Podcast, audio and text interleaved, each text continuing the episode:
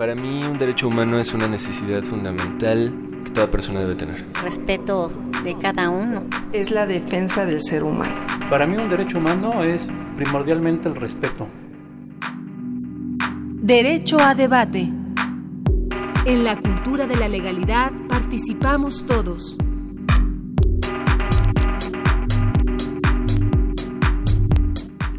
Hola, ¿qué tal? Muy buenos días. Como cada lunes les damos la más cordial bienvenida. Estamos en Derecho Debate en la cultura de la legalidad.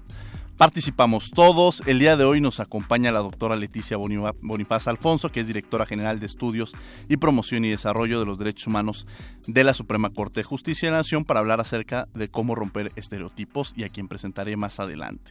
El día de hoy en la conducción me acompaña Judita Alejandra Nieto, egresada del Centro de Investigaciones y Docencia Económica CIDE y egresada también de la Facultad de Derecho y actualmente trabaja en el Instituto Nacional Electoral. Un placer tenerte el día de hoy aquí en los micrófonos de Derecho a Debate, Alejandra. Muchas gracias, Diego. Yo encantada de estar aquí. Y bueno, eh, antes de comentar este programa, escuchemos qué pasó a lo largo de la semana en materia de derechos humanos. Estos son tus derechos en breve. Escuchemos. Tus derechos en breve. que es importante reconocer el hecho, es inédito que la máxima autoridad de la Secretaría de la Defensa Nacional, ante todo el personal eh, que ustedes dieron cuenta y eh, en televisión y en medios electrónicos se haya dirigido en esa disculpa. Es importante y hay que reconocerlo, es parte de la voluntad manifiesta de querer cambiar las cosas, pero también esto tendrá que ir acompañado del fincamiento de responsabilidades, no solamente en el ámbito eh, militar, sino en el fuero civil. El Mecanismo Nacional de Prevención de la Tortura emitió dos informes de seguimiento como resultado de las visitas efectuadas el pasado mes de octubre en el estado de Tamaulipas a efecto de verificar las acciones desarrolladas para la atención de las situaciones señaladas en los informes iniciales enviados al Estado de Tamaulipas, personal del Mecanismo Nacional de Prevención de la Tortura de la CNDH llevó a cabo las visitas de seguimiento con apoyo de personal de la Comisión de Derechos Humanos del Estado de Tamaulipas para verificar el trato y las condiciones de las personas privadas de la libertad. En las visitas se verificaron las condiciones de estancia a efecto de analizar y evaluar su correspondencia con los derechos fundamentales, el trato humano y digno, la legalidad, la seguridad jurídica, la protección de la salud y la integridad personal. Los desafíos que nuestra nación enfrenta a su soberanía, a su vida democrática, demandan solidaridad y compromiso de todas y todos los mexicanos en una unidad que no debe ser confundida con uniformidad o incondicionalidad política. Hablamos de la unidad democrática de la nación, aquella que resulta del reconocimiento mutuo de nuestras diferencias y necesidades, así como de la voluntad compartida de atenderlas, superarlas y resolverlas. Afirma el Ombudsman Nacional Luis Raúl González Pérez que los desafíos a la soberanía y democracia de la nación demandan solidaridad y compromiso en unidad democrática al participar en el cuarto seminario, homenaje a don Jesús Reyes Heroles, Tendencias Actuales de la Democracia en México, organizado por el Instituto Nacional Electoral, enfatizó que el fortalecimiento de nuestro Estado de Derecho es una necesidad inaplazable, tanto para la vigencia de los derechos humanos como para la subsistencia de nuestras instituciones democráticas, y recordó al homenajeado, quien sostuvo que la fuerza de la política es el respeto a la sociedad en que se vive, a la dignidad moral y quienes la integran. Para el mejor desarrollo del proceso electoral de 2018, no solo necesitamos estabilidad en las normas constitucionales, sino que debemos apuntalar los valores típicos de la democracia, como la inclusión, el pluralismo, la tolerancia y la participación informada. Necesitamos que la función ordenadora de la vida pública en las elecciones se nutra con un debate democrático e informado. La Comisión Nacional de los Derechos Humanos y el Instituto Nacional Electoral firman convenio de colaboración para impulsar una sólida cultura cívica y el respeto a los derechos humanos. No hemos tenido una política o un proyecto de eh, eh, cultura cívica como este antes en el instituto. Yo creo que debemos partir de, eso. Y eh, en términos generales, una visión de este tipo implicaba un diagnóstico como el que se realizó, que incluso da pie el diagnóstico a otro tipo de estudios. O sea, lo que, lo que encuentra el diagnóstico da para saber qué es lo que tenemos que hacer, pero da también para una gran cantidad de posibles eh, actividades en otras áreas. que es algo que yo también eh, quiero agradecer. Pero sí es importante y públicamente va a ser un mensaje importante reconocer que se parte de la crisis de credibilidad de nuestra democracia. En el acto efectuado en la sede del INE, el ombudsman nacional Luis Raúl González Pérez subrayó que la cultura cívica es la vía para que la sociedad encauce su fuerza, capacidades y acciones hacia la construcción de un entorno de convivencia favorable para la consolidación de un mejor país. A partir del 1 de enero de 2017 habrá un incremento al salario mínimo. La cifra actual es del 73 pesos 04 centavos, así se cotiza el salario mínimo, pero se incrementará 7 pesos de acuerdo con la Comisión Nacional de Salarios Mínimos. A través de un comunicado, el organismo informó que debido a diversos acontecimientos económicos, la suma se logró en un doble aumento salarial. Primero se aumentaron cuatro pesos, que ubicaron la cifra en 77 pesos con cuatro centavos, y posteriormente se incrementó 3.9% sobre la cantidad para quedar finalmente en los 80 pesos con cuatro centavos.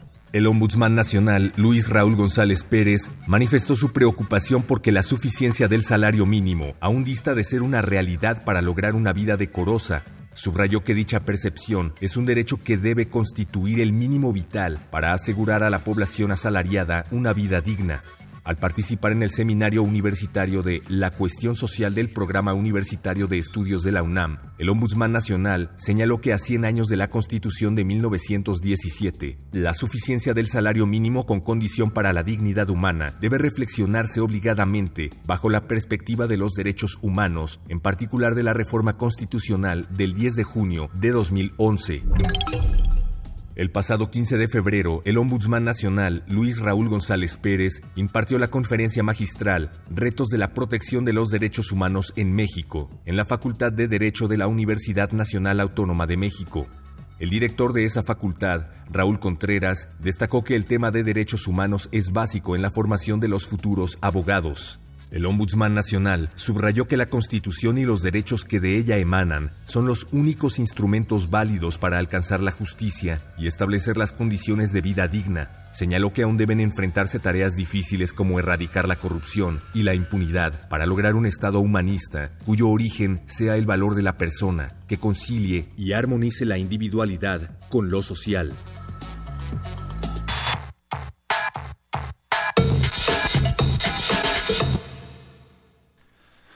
Bien, eh, estas fueron tus derechos en breve, las noticias a lo largo de la semana en materia de derechos humanos. Y bueno, como les habíamos mencionado, el día de hoy eh, tenemos un programa relacionado principalmente con romper estereotipos. Muchas veces escuchamos frases de ya estereotipadas desde muy pequeños, que ese es un tema cultural que tenemos que ir modificando y cambiando, desde que los niños no lloran, este, eres mujer y por lo tanto nada más estás para atender a tu hermano, porque es árabe, es terrorista. E incluso lo más reciente, como Donald Trump se refería a que los inmigrantes mexicanos eran violadores y criminales. Para hablar de este tema, de los estereotipos, el día de hoy eh, nos, va, nos acompaña la doctora eh, Leticia Bonifaz. La doctora Leticia Bonifaz, a quien yo debo reconocerla, eh, es complicado tratar de reducir el currículum de la, de la doctora. Además, tuve eh, es una gran académica. Antes de entrar al micrófono, yo decía, es catedrática de la Facultad de Derecho, una catedrática muy comprometida durante más de 30, ya 34, 35 años que va a cumplir. Debo decirlo que no falta su cátedra, tiene esta gran responsabilidad universitaria, entonces en los micrófonos de Radio UNAM siempre es un honor tener a estos académicos que tienen esta responsabilidad y este compromiso con la institución. La, doctora Leticia Unifaz es licenciada y doctora en Derecho por la Universidad Nacional Autónoma de México, donde ha impartido cátedra durante más de 35 años ya. Consejera jurídica fue del Gobierno del Distrito Federal y directora de la División de Estudios Jurídicos del CIDE, del Centro de Investigaciones y Docencia Económica. Actualmente es directora general de Estudio y Promoción y Desarrollo de los Derechos Humanos de la Suprema Corte de Justicia de la Nación. Es un placer tener el día de hoy aquí en los micrófonos de Derecho a Debate, doctora. Pues gracias por la invitación y aquí estamos. Bien, doctora, eh, platicábamos esta parte de que eh, hemos escuchado esta parte de estereotipo, de estereotipar a, cierto sector, de generar incluso esta palabra que mencionábamos de, de, de cuáles son los roles que se juegan socialmente, los, los eh, que, que, si eres hombre tienes este rol, que si eres mujer tienes este rol, eh, incluso eh, en términos regionales, religiosos, incluso en términos culturales, pero ¿qué son en sí los, los estereotipos y cuál es su impacto? ¿Cómo se construyen estos? Pues sí, lo más importante es que los identifiquemos para saber cuándo estamos conduciéndonos siguiendo un estereotipo y que eso implique el menoscabo de un derecho. Pues yo traigo una definición de estereotipos que dice que están constituidos por ideas, prejuicios, actitudes, creencias y opiniones preconcebidas impuestas por el medio social y cultural y se aplican de forma general a todas las personas pertenecientes a un grupo en particular. Entonces nosotros normalmente generalizamos, como los ejemplos que estabas poniendo, eh, los árabes son terroristas, las mujeres son débiles, eh, cualquiera de esas cuestiones que son un prejuicio, pero lo más delicado es que con ese prejuicio entonces vulneres un derecho. Claro. Claro, sin lugar a dudas. Tenemos en los micrófonos a Alejandra, que es un placer tenerte el día de hoy en, los micrófonos de Derecho a Debate y que nos acompañes como parte de la conducción de esta entrevista. Muchas gracias, Diego. Pues en este programa que estamos hablando específicamente sobre los estereotipos de género, yo quisiera aprovechar para preguntarle, doctora, y ubicarnos un poco en la parte ideológica de la discusión. Nosotros sabemos que había antes una concepción muy determinista de lo que era el género y cómo se manifestaba externamente y poco a poco se ha ido abandonando esa concepción y se ha ido reconociendo que el género se va construyendo con las experiencias personales de, cada individuo. Entonces, yo quisiera retomar un par de, citas de Judith Butler, eh, una gran estudiosa de este tema, que sostiene que el género es una identidad constituida tenuemente con el tiempo y que desafortunadamente ha llegado a ser un performance que tiene consecuencias punitivas para los individuos que no cumplen con ese estereotipo que ha construido la sociedad. Entonces yo quisiera preguntarle, doctora, si usted está de acuerdo con, con, estas, con estas afirmaciones y si usted considera que esa, esa constitución tenue y paulatina de, de la identidad de género es un derecho que debería ser protegido por el Estado y por qué. Sí, yo coincido totalmente en que es una construcción, pero por ser una construcción se puede cambiar. Es un proceso en donde partimos casi de que la biología es destino y entonces si eres mujer en consecuencia tienes restringidos estos derechos. Porque aunque hoy vamos a hablar de estereotipos en general uno de los temas básicos es el género eh, discriminación en función de género. Y aunque tenemos convenciones muy importantes para prevenir la discriminación, como la propia CEDAW, no se logra porque muchas veces no se identifica el estereotipo y no se busca cambiar el estereotipo.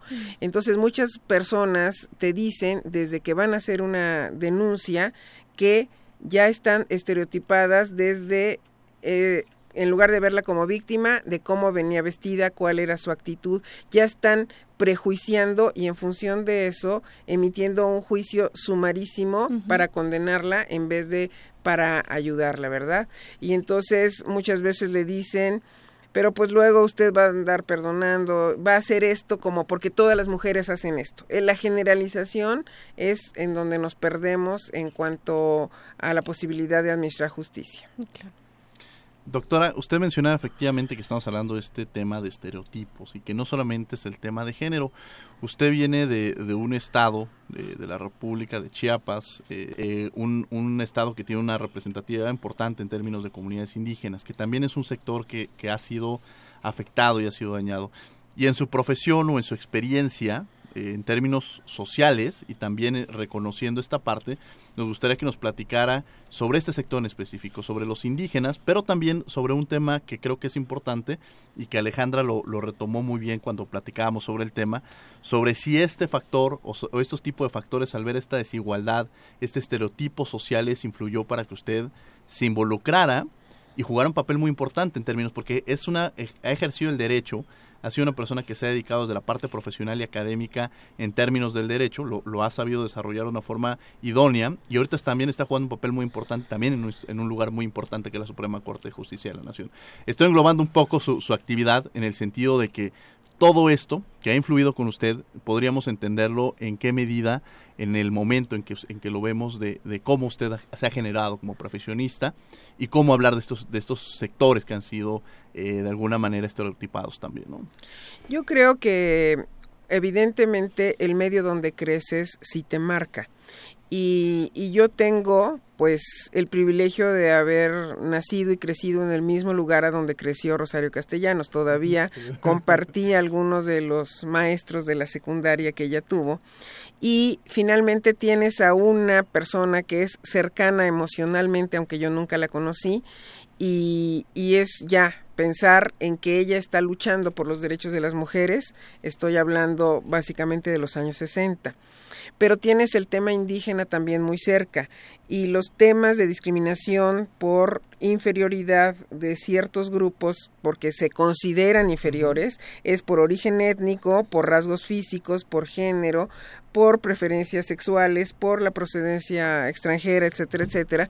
Y entonces en el tema de las comunidades indígenas, pues sí, efectivamente yo nací en una zona donde hay mucha mucho trato con comunidades tojolabales y pues sí, tengo desde niña estas imágenes de discriminación no solo de la comunidad mestiza hacia los indígenas, sino del indígena hombre a la indígena mujer en, en ciertos roles y pues todo eso lo vas viendo. Y creo que es muy importante entender que cuando se pone en la Constitución que México tiene una composición pluricultural, nos está diciendo pues que somos una mezcla de culturas y que hay que reconocer el valor de esas culturas y no menospreciarlas o incluso como estuvimos muchos años invisibilizándolas. Es decir, pareciera que era más fácil no hablar de que somos diferentes y que somos una nación pluricultural. En esta, eh, a mí me, me, llama mucho la atención esta parte precisamente porque eh, es el entender, desafortunadamente, una sociedad en la que vivimos donde eh, la minoría ha discriminado en muchos casos incluso esta mayoría, ¿no? Es decir, esta, este sector, eh, sector minorizado de alguna manera también se, se, se ocupó por sectorizarlos y por alguna manera también marcarlos. Y usted lo mencionó muy cierto, o sea, es el tema de indígenas, pero además, si es indígena más el tema de mujer, pues todavía es otro, otro, tipo de connotación, ¿no? Este, Alejandra. Pues yo quisiera aprovechar que estamos tocando este tema sobre eh, sobre las diferencias socioeconómicas y eh, el asunto de las comunidades indígenas, los pueblos y comunidades indígenas, porque recuerdo que en una de sus columnas, usted de que se llamaba Derechos y Tabús, usted hablaba sobre la importancia de que el Estado tuviera una función educadora también de, de, de los menores. Y entonces yo quisiera preguntarle si en un país que conocemos como México, que es multicultural, que es heterogéneo, que es increíblemente desigual y las distancias entre una entre una clase social y otra son enormes. Realmente y además donde coexisten usos y costumbres muy diversos y donde hay sistemas normativos locales y federales también muy muy muy diferentes. Yo quisiera preguntarle dónde cómo puede el Estado trazar esa línea entre lo que es público y lo que es privado y determinar hasta dónde puede llegar su actividad educadora para generar un país que sea pues más, más eh, unido, más homogéneo y promover eh, la lucha contra los estereotipos de toda clase. Bueno, ahorita dijiste más unido y más homogéneo. Yo no sé si más homogéneo estaríamos de acuerdo. Más unido seguro. Pero ¿por qué, por qué que nos dé miedo que, que haya diversidad. Al contrario, qué bueno que seamos plurales diversos. Pero efectivamente, en una sociedad tan desigual como la de, la de México, la discriminación existe, no se puede dudar, nos quejamos de Donald Trump, pero ahorita nosotros podemos ver una gran división, lo acabamos de ver en esta marcha de Vibra México, en donde dicen, no, pues son ellos y somos nosotros, en una sociedad dividida de yo no me identifico con ese grupo que me excluye, y entonces lo ves todo el tiempo en eh, situaciones que te marcan que hay clases que no solo no se hablan, sino sencillamente que no se ven y yo creo que también vino un cambio de paradigma muy importante. Yo recuerdo eh, publicidad que hacía el anterior IFE, donde hablaba de la tolerancia como valor. Pero tolerar implica casi, pues ahí estás y te tolero, pero no, no, no veo yo que, que, debamos seguir por ese camino, sino a una aceptación. Entonces, ahí estás y ni modo, te, te aguanto a ti indígena, te aguanto a ti eh, gay, te aguanto a ti mujer, te aguanto, porque porque no me, no me queda más que tolerarte, pero no es un tema de tolerancia, es un tema de ir funcionando en la aceptación y yo creo que el gran trabajo que tiene eh, el Estado es que pues ya rebasó la frontera de qué es lo público y lo privado porque es una frontera en realidad muy tenue y le interesa lo que pase en cada relación humana porque es lo que finalmente constituye nuestro todo social. Y desde el, desde el punto de vista del, del Poder Judicial, eh, ¿cómo pueden hacer los jueces y todos los niveles del Poder Judicial en México para hacer justiciables estos derechos, por ejemplo, de los menores y de las mujeres, que realmente depende de que lleguen a las cortes y se presenten? Para, para pronunciarse y para emitir resoluciones que avancen en, en los derechos de estas personas. Pues mira, eh, yo creo que el Poder Judicial es ahorita un poder que se ha colocado a la vanguardia. Antes ni siquiera era un poder considerado como tal, sino que estaba un poquito detrás de la relación ejecutivo-legislativo y de pronto el Poder Judicial empezó a tener una labor protagónica de avanzada en la garantía de los derechos.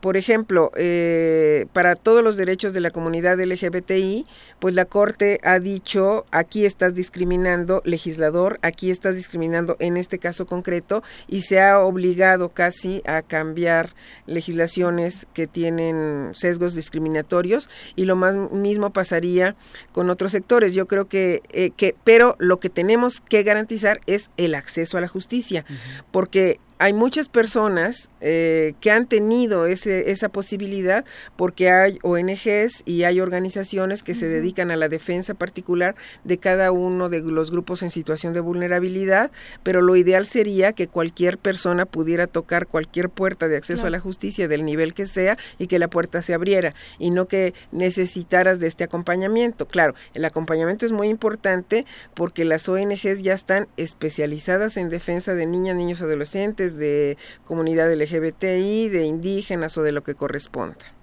Sí, sin lugar a dudas, las, las organizaciones de la sociedad civil juegan un papel muy importante, pero comparto con la doctora el hecho de que eh, el acceso a la justicia creo que es uno de los elementos fundamentales. Vamos a, a, escuchar una cápsula de Lorena Santada. Ella es eh, maestra por la Universidad de Estrasburgo, Francia. Actualmente labora en la Suprema Corte de Justicia de la Nación. Le agradezco que nos acompañe con esta cápsula, a quien por cierto le tiene usted un gran cariño, doctora. La conoció en, cuando ella estuvo allá en, la universidad, que tuvo usted una visita, y ahorita está en la corte y cuando le comentamos que iba a estar usted dijo, y el tema que también ella lo, le interesa mucho en términos académicos, nos acompaña con esta cápsula. Escuchemos y regresamos, estamos en Derecho a Debate. Muchas gracias por su invitación a Derecho a Debate. Me gustaría iniciar con la pregunta, ¿qué es un estereotipo? Cuando se habla de estereotipos, lo que se plantea es la existencia de concepciones estandarizadas, preconcebidas socialmente, a través de las cuales se reconocen como propias de un grupo de personas determinadas características que no son tomadas en consideración a partir de análisis profundos, sino de afirmaciones superficiales y de la simplificación de la realidad. Si bien los estereotipos son objeto de estudio de la psicología social, también son materia de análisis del derecho, y vale entonces la pena preguntarse, ¿tiene sentido realizar un análisis que implica los estereotipos desde una óptica jurídica? Totalmente. Los estereotipos se encuentran presentes no solo como algo que comienza y termina en sí mismo. Los estereotipos trascienden a diferentes esferas, entre las cuales se encuentran principalmente las relacionadas con política, religión, migración, sexo, género, origen y poder económico.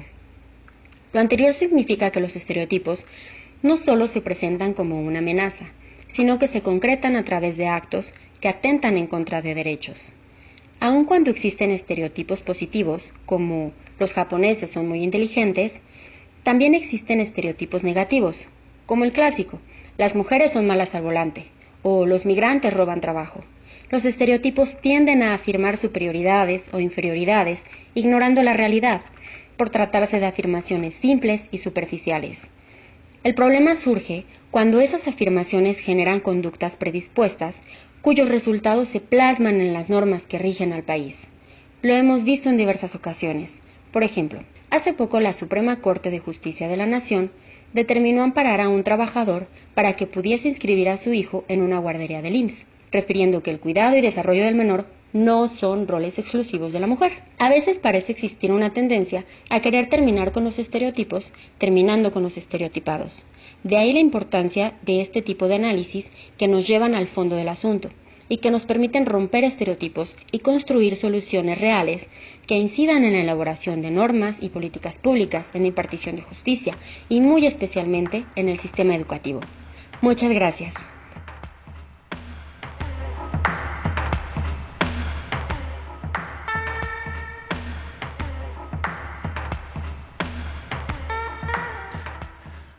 Agradecemos a Lorena Santana que nos haya apoyado, nos haya, compartido esta cápsula hablando sobre estereotipos. El día de hoy estamos en Derecho a Debate. Tenemos como invitada especial a la doctora Leticia Alfonso, directora general de Estudios, Promoción y Desarrollo de los Derechos Humanos de la Suprema Corte de Justicia de la Nación. En los micrófonos me acompaña Alejandra Nieto, quien le cedo el micrófono para que continuemos con la entrevista. Muchas gracias, Diego.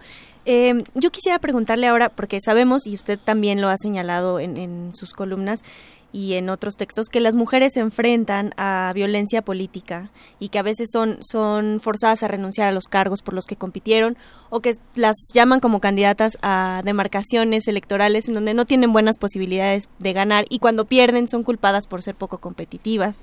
Entonces, este, digamos que tienen ahí algún problema en, el acceso a la competencia y a la representación política. Yo quisiera preguntarle qué deuda tiene el sistema democrático mexicano en la lucha contra estos estereotipos de género y qué puede hacerse no solo dentro de la legislación y de las normas del sistema electoral mexicano, porque en eso me parece que ha habido ya algunos avances importantes, pero también desde los poderes locales y el poder ejecutivo y el poder judicial. Yo creo que tenemos muy claro que la lucha por, la, por los derechos políticos se empezó a trabajar en México desde principios del siglo XX y que lo más trágico de imagen que hayamos visto pues fue la celebración del centenario de nuestra Constitución con una sola mujer en el presidium. Esa imagen fue tan fuerte que solo tengamos a la gobernadora de Sonora allí porque todo el que te dice estás exagerando, ya cambiaron las cosas, está igual el asunto para todos, pues no es cierto. Entonces, si hay un techo de cristal, hay que reconocer que existe ese techo de cristal y de qué manera hay que contribuir a romperlo. Eh, ¿Por qué existe el techo de cristal? ya al menos en el Poder Judicial se han hecho estudios muy importantes que te dicen el gran problema que tienen las mujeres para el acceso en la carrera judicial y que puede ser lo mismo en otras áreas, no es como pudiera pensarse, no les interesa. A las mujeres no les interesa tal cosa, no, no es cierto. El problema básico está en que todavía para la búsqueda de igualdad en lo público se tiene que eh, hacer sólida la igualdad en el ámbito privado.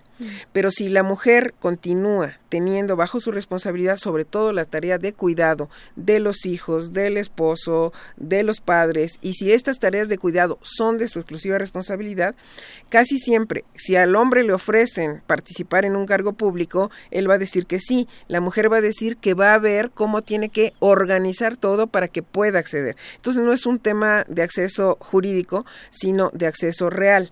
En el caso de un ascenso, ¿qué va a implicar? para mis labores de cuidado. Es decir, si la carga y la responsabilidad de los trabajos domésticos siguen siendo preponderantemente para la mujer, todavía le sigue impactando en eso y tiene que tomar la decisión. Muchas veces es o familia o trabajo y mm. normalmente pesa más la familia y más porque le dijeron siempre que su obligación es esa que la otra es secundaria y la primera y esencial esa. Y entonces muchas mujeres sí han logrado ya, pero son una minoría, compartir todo el trabajo doméstico y la responsabilidad de, de cuidado o con sus parejas o con sus hermanos o de, de, alguna manera, pero la mayoría tiene que hacerse pedazos en esto que se le llama la doble jornada. Sí, eh, la doctora menciona algo sumamente interesante que es este romper con estos estereotipos eh, usted escribió, y creo que es un tema social y cultural, yo creo que va a pasar mucho tiempo, se tiene que trabajar socialmente, culturalmente, eh, para romper los mismos, porque es una responsabilidad. Se podrá modificar todas las leyes, se podrá, pero el cambio viene social, o sea, el cambio viene educacional, o sea, yo creo que eh, cumpliendo con un elemento fundamental que es, esencial en todo, en todo país es la educación. Cambiando estos esquemas, creo que es, una forma de coadyuvar. Y vimos cuando una mujer se empodera, y usted lo, lo menciona en los artículos, el caso de Ana Guevara. Mm. que hace eh, en diciembre, a mediados de diciembre del año pasado, una mujer que se encuentra empoderada, eh, sufrió una, una agresión directamente, ¿no? Y, ahí influye el, término que el hecho de una mujer que refleja parte de una mujer que de las pocas, bueno, el Senado hay una eh, representatividad de alguna manera, todavía falta un camino por hacer, pero como usted lo menciona, las gobernadoras solamente tenemos una gobernadora que está en ese camino y las mujeres que logran acceder a este poder, pues de alguna manera tampoco se les permite el, o son juzgadas de alguna manera. Y por otro lado, también hay que reconocerlo no en el ámbito nacional, sino también en el ámbito internacional. Y el discurso de Donald Trump iba enfocado a eso.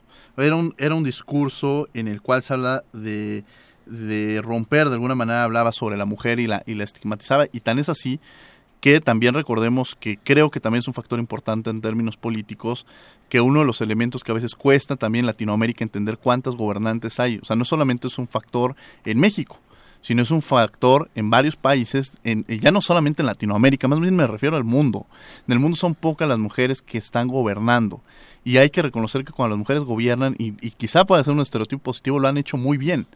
Entonces, eh, a veces en el hecho de cuando están en la boleta, eh, cuesta trabajo que de alguna manera la sociedad cambiemos y entendámoslo de otra eh, manera. Mi pregunta en concreto es cómo romper esos estereotipos, ¿Qué cuál es la responsabilidad eh, que tenemos como sociedad eh, y cómo lograr canalizarlos y romper los mismos.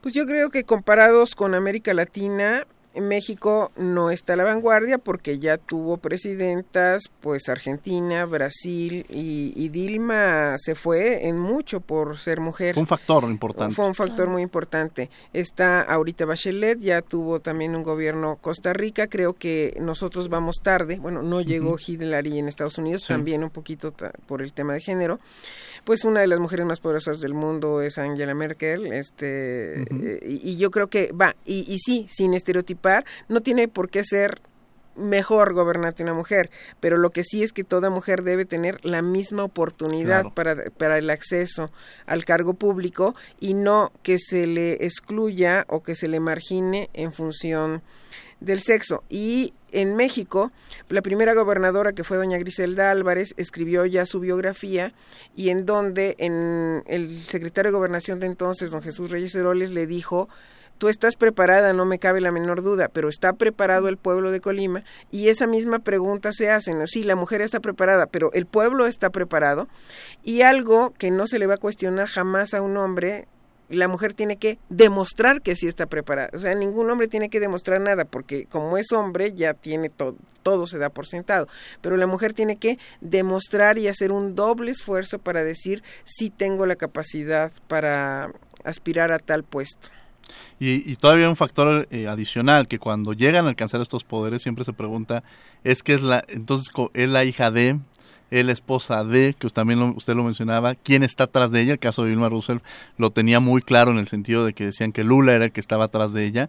Y, y, también se cuestionaba eso, si realmente si hubiera sido el caso de, de Lula que hubiera estado en el poder, si realmente hubieran acontecido todos estos sucesos. Y difícilmente lo podremos, si bien el golpe era para todo un, sector, no solamente para Vilma, pero fue directamente a ella siendo presidente y hay que cuestionarlo si siendo un presidente lo hubieran hecho igual. Y eso habla también del, del golpe que yo, yo cuando sucedió no decía, es un golpe a Latinoamérica, a la democracia latinoamericana, pero hay un tema adicional y es un tema también golpear al, a los avances que se deberían tener en términos de igualdad de género.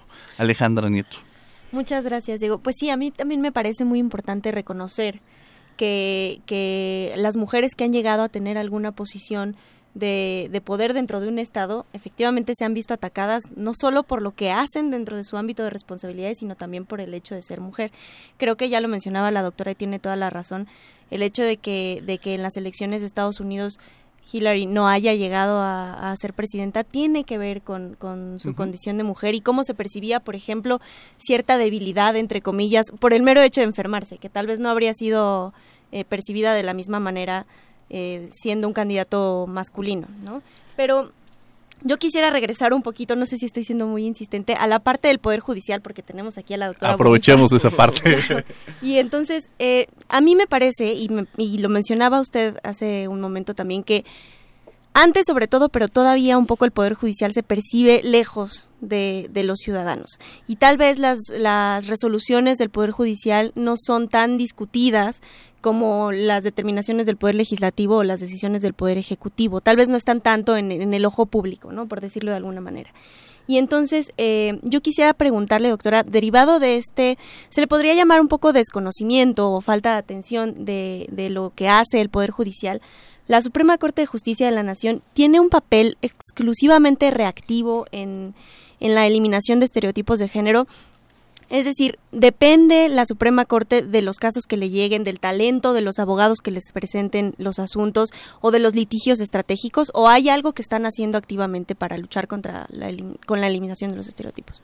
Pues a partir de la reforma al artículo primero constitucional es obligación de todas las autoridades fomentar por todos los medios los derechos humanos.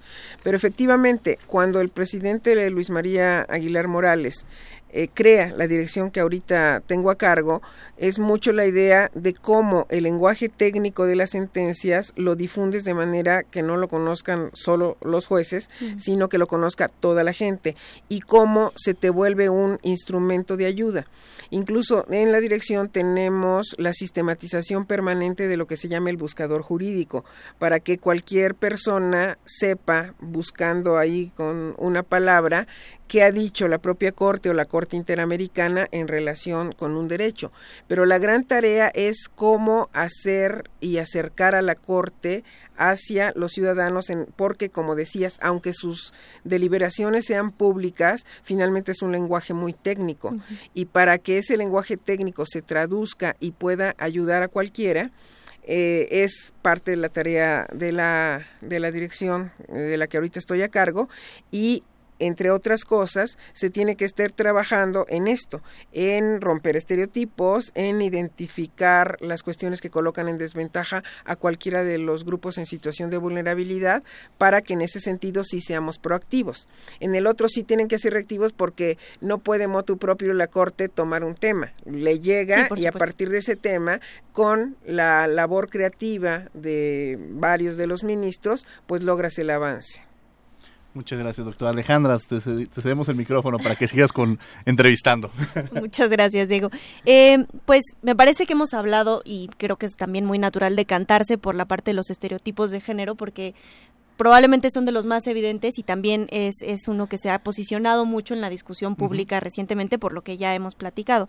Pero eh, pues existen otros, otros grupos minoritarios que se ven afectados por estereotipos construidos, sobre todo de manera negativa, aunque tú también ahorita hablabas sobre los estereotipos positivos, que me pareció muy, muy interesante. Efectivamente. Y entonces son discriminados por, por otras razones, salud, preferencias sexuales, este actividad económica, eh, lo que sea. Y entonces, ¿cuál es esa deuda que tenemos como sociedad con, con estos otros sectores que a lo mejor no están tan visibilizados como lo están ahora las mujeres? ¿Y cómo podemos construir una sociedad más incluyente?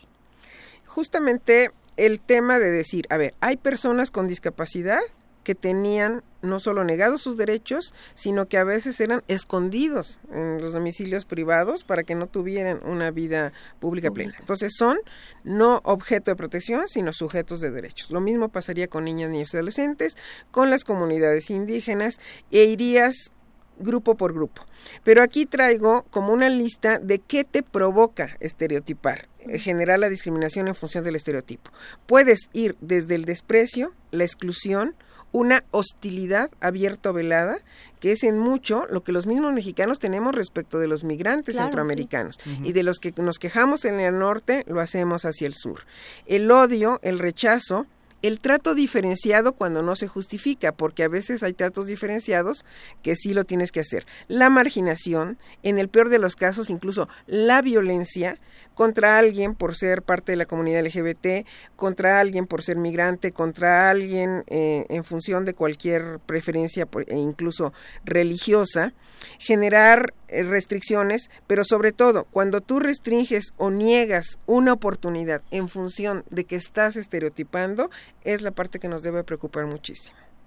Sí, y es un tema que, y usted lo menciona, es un tema que nos debe preocupar. Eh, desde la academia, doctora, y yo creo que, me gustaría que, aprovechando su, experiencia, lo decía Alejandra, desde la academia es desde esa trinchera cómo se debe trabajar, por un lado, y me gustaría que retomara, usted mencionó de cómo se llevó a cabo la construcción eh, de la Dirección General de Estudios, Promoción y Desarrollo de los Derechos Humanos. Y me gustaría que también por esa vertiente, es decir, por la parte académica, pero también por la parte profesional, cuál es la función que está teniendo esta dirección y cuáles son los proyectos que tiene a futuro para empezar a trabajar desde esa, desde esa importante trinchera, además desde la Suprema Corte de Justicia de la Nación. Pues el primero es cómo difundir el trabajo de la Corte en materia de derechos humanos para que no solo se conozca lo que se hace, sino que no esperemos, como Alejandra decía, que se dé litigio estratégico, sino que toda la gente sepa. Por ejemplo, en el caso gravísimo que se tuvo de Mariana Lima en el Estado de México, si la señora eh, Irinea no está escuchando el radio en ese momento y que una ONG dice cualquier persona que sufra este tipo de violencia puede llamar a, esa señora pues no hubiera llegado su tema hasta la corte porque alguien la ayuda. Entonces, en la dirección lo que estamos buscando es realizar investigación, pero sobre todo cursos y mucha preparación no solo por toda la República, sino particularmente a los tribunales locales, porque los tribunales locales sí tienen un gran contraste con la justicia federal, porque muchas veces ellos tienen para resolver temas familiares, temas penales en una primera instancia, que si allí no son bien atendidos, se tiene que hacer la corrección o hasta el amparo o hasta alguna atracción que haga la, la Suprema Corte. Pero lo ideal sería que cada uno de los tribunales y todos los jueces locales ya estuvieran en el mismo sentido de reconocer eh, que existen no solo los estereotipos, sino todas estas formas de discriminación, porque muchas veces no tienen todavía claro por qué tiene que ser la justicia, y, así lo voy a poner, no ciega. Es decir, cuando tú les dices, a ver, quítate la venda al menos de un ojo para ver si tienes una asimetría en esta relación y se vale que tú hagas una compensación porque de esa manera estás administrando justicia en vez de decir es ciega y entonces todos son iguales vivimos como un perjuicio de aquella vieja declaración de la Revolución Francesa de la igualdad ante la ley, porque cuando haces iguales a los desiguales, lo que provocas es una desigualdad. Claro. Alejandra. Gracias. Yo quisiera preguntarle ahora, doctora, em, este asunto que, que, usted nos refería sobre la importancia de que haya también la sensibilidad del lado de la justicia para, para atender eh, los casos que le llegan con perspectiva y, ayudar a luchar contra los estereotipos. Entonces, me pregunto si nos hace falta alguna reforma legal, nos hace falta alguna procuraduría especializada, nos hace falta que los jueces tengan una eh, algún tipo de cursos que los sensibilicen. ¿Qué, ¿Qué necesitamos para dar ese paso adicional que ayude a que se levanten la venda al menos de un ojo? Mira, yo creo que no necesitamos más leyes, tenemos incluso sobre regulación en muchos temas, tenemos leyes que hasta resultan contradictorias. Yo, como lo dijo Diego, al ser chapaneca soy federalista, es otra cosa que por sangre así, así naces ya federalista porque Chiapas se unió a la federación buscando esa entonces, cuando, cuando hay reformas al 73 quitándoles competencias locales, a mí me preocupa mucho cuando te dicen es que los estados no tienen las capacidades reales, entonces les quito la competencia en lugar de ayudarles de qué manera pueden hacer mejor el trabajo. No creería yo más instituciones, estamos también saturadísimos, muchas veces hay una eh, reacción de varias a la vez y lo que sí tenemos que hacer es lo que ya está en Distrito Federal Ciudad de México, de que si tienes, por ejemplo, un tema de violencia, la mujer que toca cualquiera de las puertas, si va al Instituto de las Mujeres o si va a la delegación o si va a la Procuraduría o a, donde vaya, que esa puerta sea la de entrada a todo el sistema de justicia y no que esté rebotando de una a otra sin, sin que sepa para dónde es. Entonces, si tenemos un sistema muy complejo a nivel legislativo, yo ya no tocaría absolutamente nada. Si se pudiera simplificar, lo haría. Mejor. Porque una sobreregulación lo que te hace es del ejercicio del derecho y el trabajo es, como se dice ahora, de cambio de chip. no necesariamente solo en los jueces, porque muchas veces desde ministerios públicos o fiscales ya viene el estereotipo eh, condicionando un inicio de una averiguación o en los nuevos modelos de administración de justicia, desde esa primera instancia, si allí entra el tema con un estereotipo, difícilmente se puede corregir después. Sí, sin lugar a dudas es un tema eh, que, se, que lo mencionas al inicio del programa, es un cambio social. Eh, hace una, ocasión platicábamos con una persona que, vino al programa y me decía, nos decía que ella incluso en alguna ocasión alguna persona que trabajaba con ella le pidió permiso para llevar a su hijo al otro día al kinder y que ella mentalmente primero dijo, un era un hombre, entonces dijo, oye, como que mentalmente primero pensó, ¿y dónde está la mamá? Claro. O sea, fue, fue lo primero que le llegó a la mente y después ella reaccionó y dijo, espérame, o sea, eh, yo solita tengo que estar haciendo estos cambios y, y, estoy trabajando en el tema. Entonces, sí es un cambio que tenemos que modificar culturalmente y socialmente. Y cuando estábamos en un corte decíamos principalmente este tema de que al hacer estas modificaciones tenemos, hemos, hemos eh, comentado algunos artículos de la doctora y aprovecho incluso, no lo mencioné en su currículum, pero lo vamos a pasar en las redes sociales, vamos a compartir los artículos que ha escrito en el periódico El Universal. Y hay uno sobre este caso, que, creo que es un ejemplo muy claro, el de las mujeres invisibles en los sistemas de reclusión tenemos este, este ejemplo o esta característica que nos pone y que me gustaría que nos platicara de este artículo que además ya a profundidad nos comprometemos a, subirlos a nuestras redes sociales para que puedan nuestros nuestros este auditorio poder eh, compartirlo y, y, leerlo directamente, ¿no? Sí, el de las mujeres invisibles eh, tiene que ver con un trabajo muy profundo que han hecho Catalina Pérez Correa y Elena Saola, ya documentado con cifras. Pero efectivamente, una mujer y un hombre no tienen el mismo trato de sus familias en reclusión porque las mujeres normalmente son abandonadas y basta ver que no hay ninguna fila que se forme como si en, en los reclusorios varoniles porque sobre todo las mamás toman una actitud distinta frente al hijo donde cambia todo tu rol y se vuelve la prioridad y donde la mujer queda abandonada a su suerte. Y efectivamente el, el tema de las mujeres en reclusión eh, sí ya ha sido abordado mucho, pero no lo que nos genere conciencia. Y por lo que decía Alejandra, de lo que se trata es que tengamos todos como el foco rojo que se prenda cuando estamos estereotipando o cuando porque lo hacemos con, mucha frecuencia, con mucha naturalidad. Entonces, si yo estoy reaccionando de determinada manera y veo que lo que está pasando es que estoy con un estereotipo, en ese momento debo poner la alerta roja para que reformule yo mi, mi actitud en relación a cualquier persona en situación de vulnerabilidad. Sí, y, ahí, y de ahí parten muchos de los cambios. Todavía tenemos un par de minutos, Alejandra. Seguimos con la entrevista y te cedo el micrófono, desde luego. Muchas gracias. Pues yo quisiera saber, estamos hablando mucho también sobre los estereotipos de género, pero esos estereotipos de género en muchas ocasiones juegan a favor, eh, en contra de las mujeres, pero también en contra de los hombres. Y una de las dudas que, que yo tenía y que en este caso yo quisiera preguntarle tanto a la doctora como a Diego es... Eh, si, ¿qué se tiene que hacer para eliminar estos estereotipos de género que al final también resultan pues eh, un reto para los hombres para comportarse, tener la libertad de actuar de cierta manera y si esa lucha se puede o se debe incluso de dar dentro del mismo feminismo que está tan en boga en, años recientes? Claro que sí, porque, porque el feminismo no es un tema de mujeres. El feminismo es un tema de hombres y mujeres porque es una postura ante cierto tipo de derechos. Y efectivamente, la Corte ha tenido dos casos recientes en donde se ve discriminación para los hombres. El tema de las pensiones, en donde el viudo, que debe ser el proveedor, de pronto es el que recibe el beneficio y no está en un plano de igualdad. Y recientemente el tema de alguien que buscó una inscripción de guardería y le decían es que el hombre por sí no tiene derecho, tendría que estar divorciado, tendría que no estar esa mujer para que entonces tenga derecho.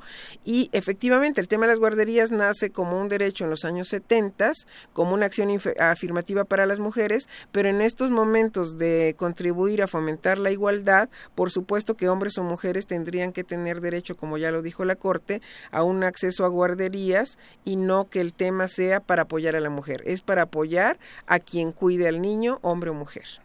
Sí, yo, yo, yo entendería igual en esa medida, el momento en que dejemos de ocupar el tema de este derecho le corresponde a la mujer, este derecho le corresponde al hombre, y lo entendamos como un derecho eh, sin sectorizarlo, en la medida en la que podamos cambiar. Yo sí soy un convencido que a través de un elemento que es fundamental, que es la cultura, a través de la educación, eh, y además de un compromiso, yo, yo por eso se lo decía a la doctora, cada uno en la trinchera en la que nos encontremos a través de la cultura, de, de la legalidad y de entendernos mucho más amplio y entender que cada uno desde el lugar en el que se encuentre haga los cambios que le corresponden con la corresponsabilidad que tenemos como sociedad. Yo lo, hemos dicho, quizá no sea un tema que nos alcance a algunos verlo, pero sí esperamos que generacionalmente, paulatinamente se empiecen a dar de tal suerte que hablemos de que en algunos años esto ya no estemos hablando del, del tema de, de, hombre, de mujer, de las acciones afirmativas que son muy buenas ahorita, pero son, son, son, temporales. La idea sería que en un futuro ya no tendríamos, tendríamos que utilizarlas porque ya no existen estas trabas. Lo decía la doctora al inicio del programa, cuando se dice es que a las mujeres no les interesa. No, no es que no les interese es que cuando ven que los, en los partidos políticos, es que cuando ven, por ejemplo, que los espacios no se están abriendo, desde ese punto es una, es una, es una lucha constante y es mucho más complejo que desafortunadamente es parte de lo que, de lo que se vive. Entonces yo creo que hay que, hay que modificarnos socialmente, hay que modificarnos culturalmente. Hablaban de las leyes, hablaban de qué se tiene que hacer y yo creo que quienes nos están escuchando, que reflexionemos y que pensemos desde el lugar donde nos encontremos, cuál es el papel que nos corresponde y que cuando nosotros estemos haciendo una acción que, veamos que no es la indicada, con los hijos, con los sobrinos, que le mandemos la indicación, que cambiemos el chip en ese momento, entremos en la reflexión y digamos, esto es a futuro y entonces cuando le digamos a la niña es que es tu hermano o los niños no lloran, o sea, cambiemos este chip socialmente para que podamos tener una mejor sociedad hablando en términos de futuro, ¿no? Nos quedan pocos minutos, yo le pediría en un minuto a Alejandra que nos dé alguna conclusión, algún comentario este, para concluir el programa. Muchas gracias, Diego. Pues eh, para mí ha resultado muy interesante tener la oportunidad de estar aquí con ustedes y hablar con, una experta como es la doctora Bonifaz. Creo que eh, podemos resumir esta discusión, como casi todas las que se tienen en el ámbito de lo público, a la educación y, a esta intención de que no solo los menores crezcan con una concepción diferente de lo que es eh, se espera de ellos y de lo que es aceptable dentro de la sociedad en la que crecen, que le pongamos más atención desde el ámbito del Estado a los contenidos educativos, que se tenga claro que las decisiones de los padres y los contenidos de las escuelas y los usos y costumbres de una comunidad no pueden ser inviolables porque es importante que haya al menos eh, guías generales que, que, aseguren que estas que estos menores tengan la posibilidad de crecer en libertad y de formarse como personas en entera libertad y de ir luchando contra los estereotipos, pero al mismo tiempo tenemos que dar la lucha desde el ámbito ya de lo profesional y de los adultos, que creo que ahí es todavía un reto más grande, y específicamente por la relevancia que ha adquirido el Poder Judicial y que se ha colocado además como uno de los poderes que ha ido avanzando de manera más constante en, en, estos temas, eh, pues cambiar el chip, como decía la doctora, y, generar que, se tenga esta, esta conciencia desde que se empieza a juzgar un caso en las primeras instancias. Muchas gracias Alejandra y un placer tenerte el día de hoy aquí en los micrófonos de Derecho a Debate. Doctora, le pediríamos que en un par de minutos nos platicara alguna conclusión, alguna reflexión en torno al tema que tratamos el día de hoy. Pues es en relación a lo que decías del tiempo. Dijiste, no sé si nos va a tocar verlo.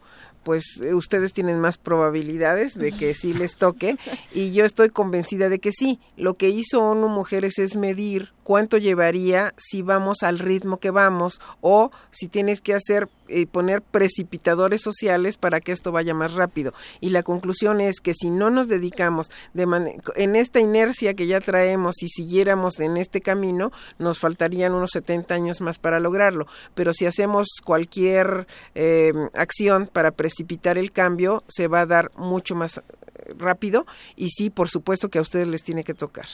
Doctora, un placer tenerla el día de hoy también en los micrófonos eh, de Derecho a Debate. Les agradecemos que haya estado con nosotros el día de hoy. Muchas gracias, doctora. Gracias, Diego. Y bueno, el día de hoy en Voz en Cápsula estuvo Héctor Castañeda en los controles técnicos, Arturo González en redes sociales, Karina Méndez, asistencia Ernesto Díaz, en la producción mi queridísima Jessica Trejo, al micrófono estuvo Diego Guerrero y Judith Alejandra Nieto. La invitada del día de hoy fue la doctora Leticia Bonifaz para romper estereotipos. No olviden que nos escuchamos de ley el próximo lunes a las 10 de la mañana. Esto fue Derecho a Debate y en redes sociales estamos en arroba Derecho a Debate y en Facebook en Derecho a Debate para que a lo largo de la semana también nos hagan llegar sus comentarios. Nos escuchamos de ley el próximo lunes. Radio UNAM y la CNDH presentaron Derecho a Debate. En la cultura de la legalidad participamos todos.